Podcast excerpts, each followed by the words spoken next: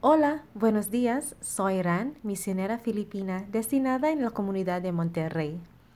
Hoy, 17 de noviembre, vamos a meditar el Evangelio de Lucas 17, versículos 26 al 37. Hagamos una oración para iniciar. En el nombre del Padre, del Hijo y del Espíritu Santo. Amén. Muchas gracias Señor porque nos has regalado un nuevo día para escuchar tu voz a través de tu palabra. Gracias porque siempre nos enseñas cómo vivir nuestras vidas como hijos e hijas de Dios. Quiero pedirte, Jesús, que nos des la gracia de la fe y un corazón abierto para recibir y aceptar la invitación de Dios de hacernos santos y santas en el tiempo de hoy. Amén. Lectura del Evangelio según San Lucas. En aquellos días, Jesús dijo a sus discípulos, Lo que sucedió en el tiempo de Noé, también sucederá en el tiempo del Hijo del Hombre. Comían y bebían, se casaban hombres y mujeres, hasta el día en que Noé entró en el arca. Entonces vino el diluvio y los hizo perecer a todos. Lo mismo sucedió en el tiempo de Lot. Comían y bebían, compraban y vendían sembraban y construían. Pero el día de, en que Lot salió de Sodoma, llovió fuego y azufre del cielo, y los hizo perecer a todos. Pues lo mismo sucederá el día en que el Hijo de Hombre se manifieste.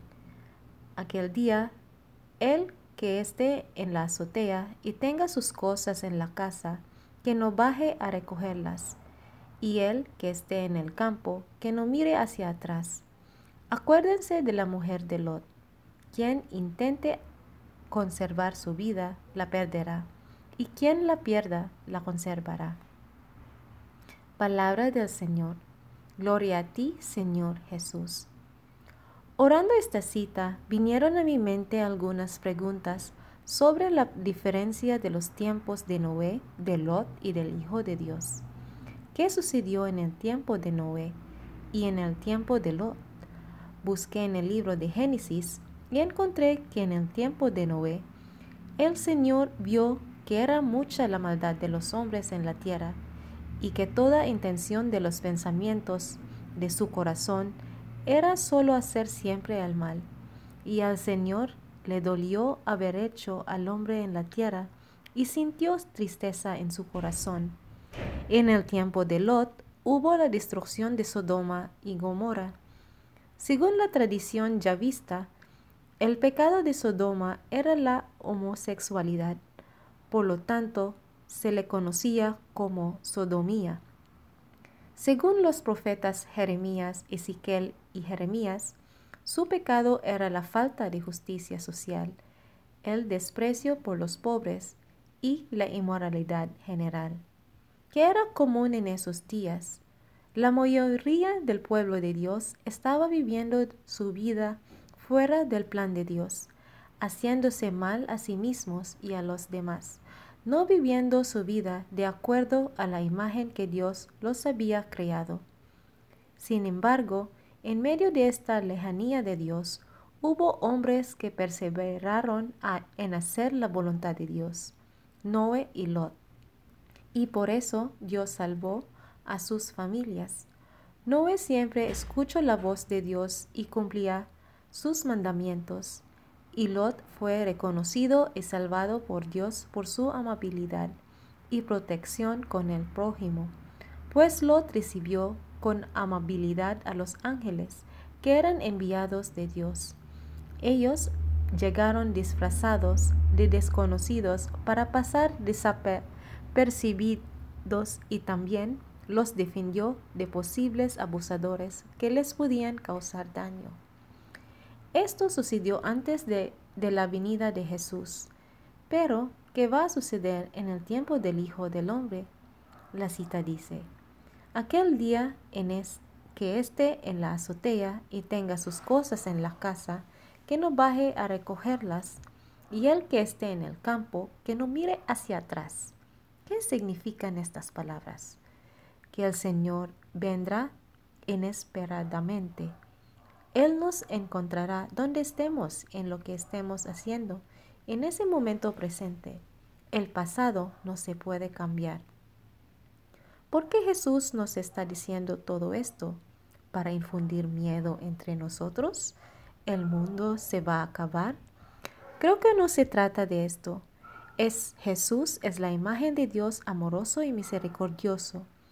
Reflexionando, entendí que Jesús quiere que cada uno de nosotros preparemos nuestra vida para la segunda venida de Jesús, realizando buenas obras. La palabra de Dios dice, quien intente conservar su vida, la perderá, y quien la pierda, la conservará. Como Noé y Lot, podemos preparar la venida de Dios haciendo su voluntad. ¿Cuál es la voluntad de Dios?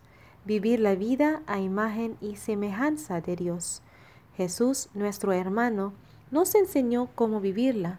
Jesús perdió su vida dándola a todos. Cada día Él buscaba la voluntad de Dios Padre, orando en la madrugada y en la noche. Después de su oración, Él se iba al encuentro de las personas y sanaba a los enfermos, enseñaba en el templo, buscaba las ovejas perdidas, alimentada a los pobres e entregaba su vida por los malos y los buenos. ¿Quieres hacer la voluntad de Dios? Estamos llamados a vivir nuestro día a día como Jesús, nuestro hermano y maestro. En el estado de vida que tenemos, como madres, padres, maestros, estudiantes, trabajadores, ¿de qué manera podemos ser los ojos, las manos y el corazón de Jesús en nuestro tiempo de hoy? A veces pensamos en dar nuestra vida en grandes proyectos, ir a ayudar países donde hay guerra o tragedia. Pero a veces olvidamos empezar a dar la vida en lugares más cercanos. Tenemos a los pobres en nuestra casa, en nuestro trabajo, en la comunidad. A veces disfrazamos a los pobres como la oveja negra, el rebelde, el intocable, el antipático, los que amenazan en nuestros hogares y comunidades. Jesús está presente en los más pequeños, en los últimos y los perdidos. ¿Cuál es el gesto, la palabra, el tiempo y la presencia que podemos dar para vivir esta llamada a perder nuestra vida para dar la vida al otro?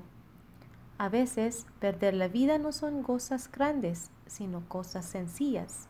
Puede ser perder nuestro tiempo para escuchar a la persona que necesita atención hacer actividades que están fuera de nuestros planes para acompañar una necesidad o decir la verdad cuando los demás no quieren decir nada en una situación complicada o mirar al otro con ojos puros de amor y no como un objeto de placer. ¿Qué significan para ti estas palabras en tu día hoy?